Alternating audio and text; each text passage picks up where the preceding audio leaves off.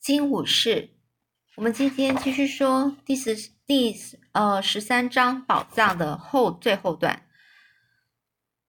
这万次郎啊，他呢认为说天下还真是无奇不有，一辈子也看不完。目前他见识过海面漂浮的大冰山，有的冰山上还有船难的一些遗迹。他也见识过。那些悠游海中的长牙海象，嘴边呢是长着这个触须的暗红色海豹，拖着长尾巴划过西方天空的星星，还有这个藏着宝藏的腐烂金尸哦，金鱼的尸体哦。万次郎他想，虽然现在不知道丝质大礼帽、玻璃窗还有国会席席次究竟是什么东西，但是总有一天他会亲眼见到。这个水手们呢，是纷纷的回到各自的工作岗位上。比斯吉还在说：“伙伴们，这条大白鲸一定是被这东西给弄病的，拖着这个肚子不痛死不痛死才怪呢。”万次郎和其他船员都回过头来看这个比斯吉找到了什么。比斯吉把手呢伸进了肚鲸鱼肚子里，拉出某样东西，接着他伸长的手臂缓缓张开的紧握的拳头。是船长的银怀表，牵着细细的这个表链，在那儿晃晃动着。好，这是的第十三第十三章哦。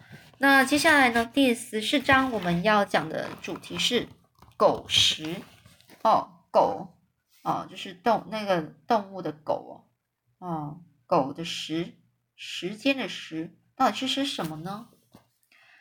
知道上木根，哦，大约在傍晚四点到六点的时候，也就是，也就是说，在非常这深夜过，在非常深夜，已经到凌凌晨了，已经是凌晨四点到六点的时候，船员们呢是聚集在这船板这甲板上，气氛一片是欢乐。船呢顺风航行，早就已经。就是开离了这个鲸鱼尸体恶臭弥漫的区域，夕阳为天空染满了一道一道道红紫色的彩霞。船长呢是站在这个竹尾竹尾附近抽着烟斗。万次郎低着头，踏步的走进走向了这个船长。万次郎已经决定要向船长去坦诚一切。这时候，船长是热情的跟万次郎打招呼：“哎，约翰啊，最近你变得好安静，很后悔上船吗？”万次郎说：“不是的，船长，不是的。”他低下头，心里明白坦诚的时刻到了。万次郎平静的说：“我很高兴你找回了怀表。”船长说：“我也很高兴。”然后呢，万次郎又说。我知道怀表是怎么跑进金鱼肚子里的。惠特菲尔的船长从烟斗中冒出了烟，像焚香似的袅袅上升，哦，就往上升的样子。那烟哦，迷烟哦，那烟雾。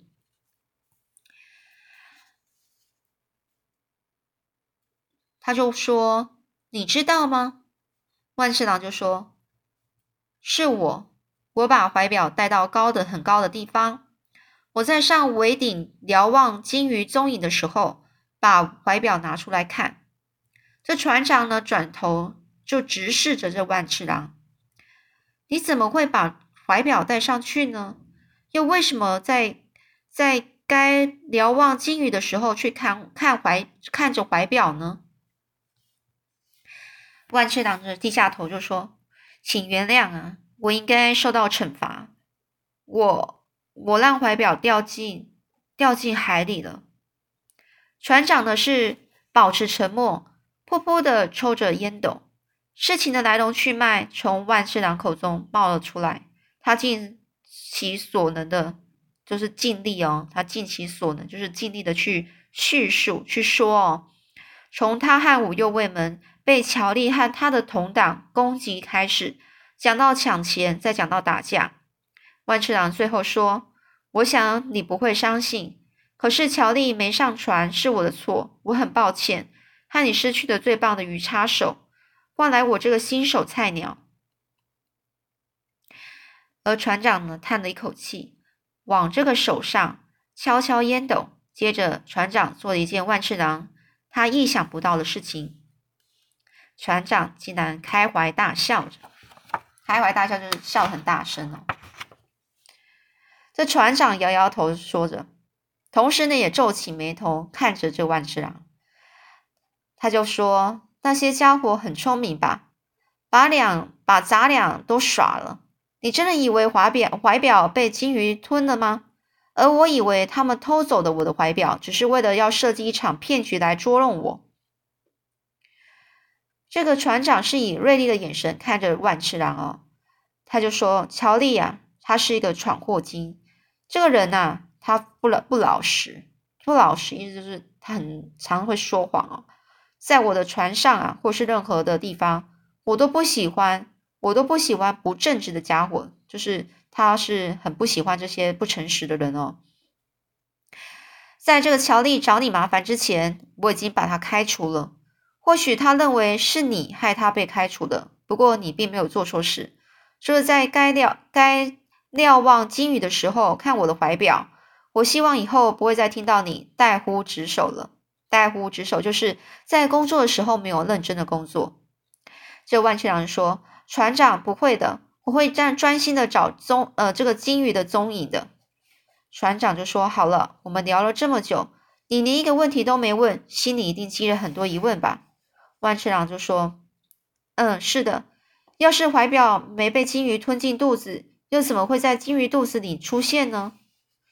这船长大喊着：“库珀先生！”这比斯吉呢，闻声呢就赶过来了。啊，快告诉我们，你究竟是在哪里发现怀表的？别拐弯抹角，我们会保守秘密的。比斯吉呢，朝船长和这万次郎靠了过去，轻声说。怀表好端端的躺着，像一颗被眼镜蛇圈住的钻石。说完了，他就站回原地，挑起了一边眉毛，嘻嘻的笑着，摆出心照不宣的表情，注视着船长和万次郎。这惠特菲尔德船长啊，他又想了想，他说：“哎呀，你又打眼，又打这个谜语啦！谜语就是又是在要你猜的。”咱们来瞧瞧，如果说钻石等于怀表，那么眼镜蛇应该就是绳索喽，一捆卷好塞在木桶里的绳索，对吧？船长呢，抬头看看这个尾顶横眼，然后呢，又低头看看当天早上他们划出海的这个捕鲸小艇，接着拍了大一下大腿，说：“就是这样，怀表从这个尾顶的这个横横眼上掉下来。”正好落在捕鲸小艇的装绳索的这个木桶里，也幸好是吊在这个绳索上，才没有摔坏。你们就是用那条绳索把死金鱼给拖回来的是吧？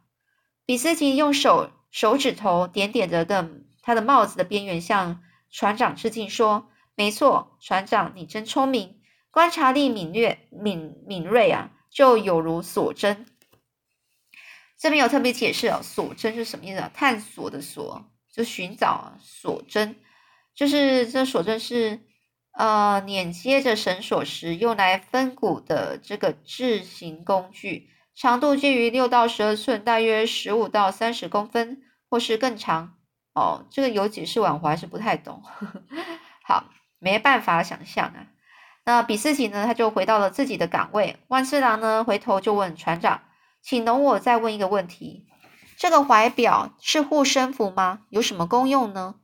这船长啊，跟万次郎说明西洋人判定时间的方式。万次郎则向船长是说明呢，日本人是不代表的。寺庙每天定时会敲钟，他们借此去判断时间。至少至少啊，在他住的村子啊是这样的。万次郎说，一天呢分成日出到日落和日落到日出两个两个时间，这两个时间再。细分成六个时辰，时辰和小时是差不多的类似的东西。不过一天不是二十四个时辰，而是十二个时辰。每个时辰是以动物命名，像是虎啊、兔啊、龙啊、蛇啊、马、猴啊、鸡。现在我想一想，应该就是狗时了。啊，这边有介绍什么狗时哦，这个是这个这这这叫狗时是日日本的计算时间的方式和中国是一样的，从晚上十一点开始，每两个小时为一个时辰哦，所以依序为子丑寅卯辰巳午未申酉，然后呃戌亥。对应到十二生肖，就是变成鼠、牛、虎、兔、龙、蛇、马、羊、猴、鸡、狗、猪。万次郎呢是用动物名字来解释时辰的概念给这个船长听，因此呢，这个戌时就变成狗时了。这惠特菲尔的船长说很有趣，诶我们称这两个小时为木根。来，这边又在介绍什么叫木根哦？木是那个，嗯。呃，这个木呢，要怎么解释呢？这个木呢，它是有带有那种日落的一个日落时候的意思。例如说，呃，朝思暮想，哦，早上想，然后太阳下山了有响，就是整天都在响啊，啊，这木啊，所以呢，这日暮哦，太阳将落下的时候，所以这木根呢。是航海的用语，是指两个小时的一个轮班哦。上目是下午四点到六点，下目是傍晚六到八点。英文字里刚好也有狗哦，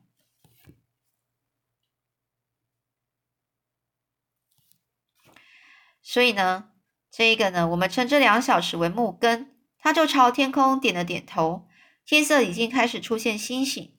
然后呢，船长接着说：“或许我们是因为那颗星星才这样命名的，那是天狼星，也就是犬星。你们也这样称呼它吗？”哦，这边又讲到天狼星了。这边讲到天狼星啊，那我们就讲一下天狼星大概介绍。天狼星，天狼星呢，就是这个夜空中最亮的恒星哦，是恒星哦，哦，呃，位于。那个呢？所以呢，它是目前呢是距离地球最近的恒星哦之一。那这个位置的部分的话，你可以有兴趣的话，可以去做搜寻一下。也就是说，这船长啊，就指着一颗灿烂的星，就说那是天狼星，也就是犬星。犬就是狗的那个狗狗那个犬哦。你们也是这么称呼它吗？这万次郎就说：“不不不，我们叫它青星，蓝色的星星。”这个万惠特菲尔的船长一面说，他就说了：“它的确是蓝色的。”一面呢，又是往这个烟斗里添了好烟丝哦，一些烟丝哦。这万次郎露出微笑。船长添了一些烟丝，代表他想再多待一会儿，也就代表他想继续聊。星星一颗接一颗的出现。船长和万次郎发现更多可以聊的话题，在海风的吹拂下，他们离目的地越来越近了。好，那下次呢？我们要讲的章节是第三部了。那我们已经讲完了第一部跟第二部。好，大概再回顾一下，第一步呢是讲的是未知之境，未知就是不知道的一个境，境就是一个地方哦。他们一开始先遇到暴风雨，然后呢，再漂流到这个鸟岛的地方。而第二部呢，是在讲有关于野蛮人哦，就是也就是他们呢是怎么样遇到了野蛮人，怎么上这个约翰豪南号的。然后呢，到第三步呢，我们要介绍就是下一次要介绍就是新世界哦，就是在学校他可能到了一个地方，那个地方呢是。是什么地方呢？你可以猜想的，也就是美国喽。